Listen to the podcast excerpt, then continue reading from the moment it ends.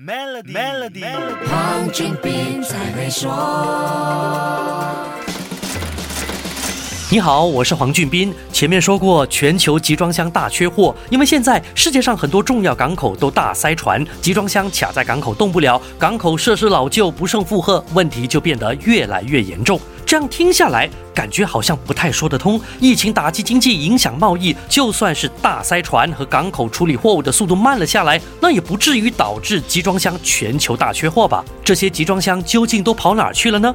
要解决这个头疼的问题，就要先搞清楚这里面存在的连带关系。既然集装箱是整件事的关键，就先说集装箱到底跑哪儿去了。目前很多装满货物的集装箱，不是堆在货运港口，就是摆在内陆集散中心。你最近有没有听到做生意的朋友跟你说，我有很多货 stuck 在港口，出不了货，很烦呐？基本上就是进口商的货物到了，但却拉不出来。货物到了港口之后，要完成清关和港口文件等工作，装满货物的集装箱才能从货运港口拉出来。到了商家的货仓之后。漂洋过海来的集装箱才能够清空。说到这里，就又要回到港口这个环节了。疫情严重拖慢了港口和关卡的工作流程，比如因为感染，工作人数减少，还要进行消毒和其他防疫措施等等。这么一来，卡关的问题就出现，货物被拉出港口送到进口商手上的时间就被拖延了，集装箱清空的时间自然也就慢了。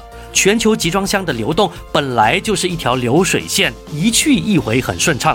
疫情造成这里堵一点，那里卡一下，集装箱到了某一个地方不能及时清空，又或者没有办法被带走，麻烦就来了。还有一个更重要的原因，就是世界各地从疫情中复苏的速度不同，造成供应失去平衡。这是怎么一回事呢？下一集跟你说一说。守住 Melody，黄俊斌才会说。黄俊斌才会说。